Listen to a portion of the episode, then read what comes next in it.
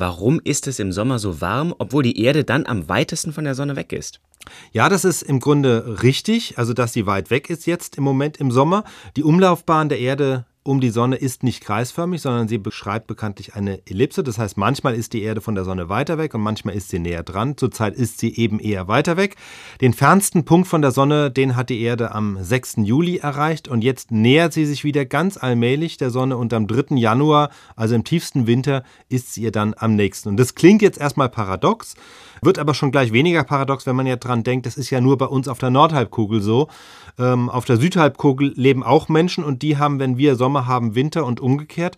Und das weist ja schon darauf hin, dass die Jahreszeit nicht von der Entfernung zur Sonne abhängt, sondern von anderen Dingen, eben konkret von der Neigung der Erdachse. Also wohin ist unsere Halbkugel gerade geneigt, hin zur Sonne oder weg zur Sonne.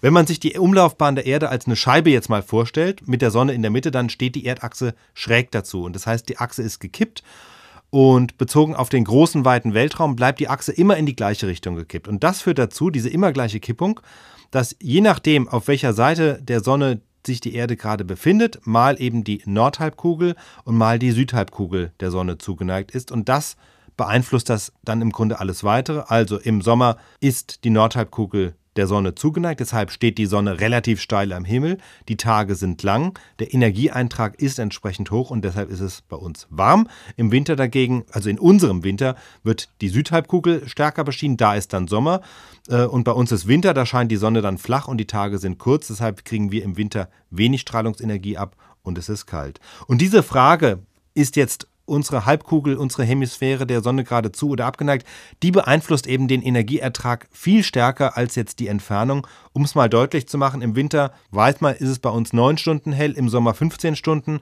Riesenunterschied. Im Winter steht die Sonne maximal mittags 18 Grad über dem Horizont, im Sommer 64 Grad, also ziemlich steil oben. Auch ein Riesenunterschied. Und im Vergleich dazu ist jetzt der Entfernungsunterschied zwischen Januar und Juli der beträgt gerade mal 4%, also das macht im Verhältnis dazu ziemlich wenig aus. Mhm, das merkt man ja auch im Winter, wenn man zum Beispiel Auto fährt, dass die Sonne einen viel flacheren Winkel hat und einen viel mehr blendet, wenn man genau. dann in Richtung Sonne fährt. So ja. Vielen Dank für diese beiden Antworten, Gabor. Man kann diese beiden Antworten nachlesen auf unserer Internetseite 1000-antworten.de. Da finden sich auch alle anderen Antworten, die Gabor Paul jemals bei uns hier gegeben hat, zu allen möglichen Themen. Wir sind natürlich auch auf Facebook und auf Twitter und es gibt ein Programm, eine App für Smartphone, die heißt 1000 Antworten. Einfach dann im entsprechenden Suchfeld suchen.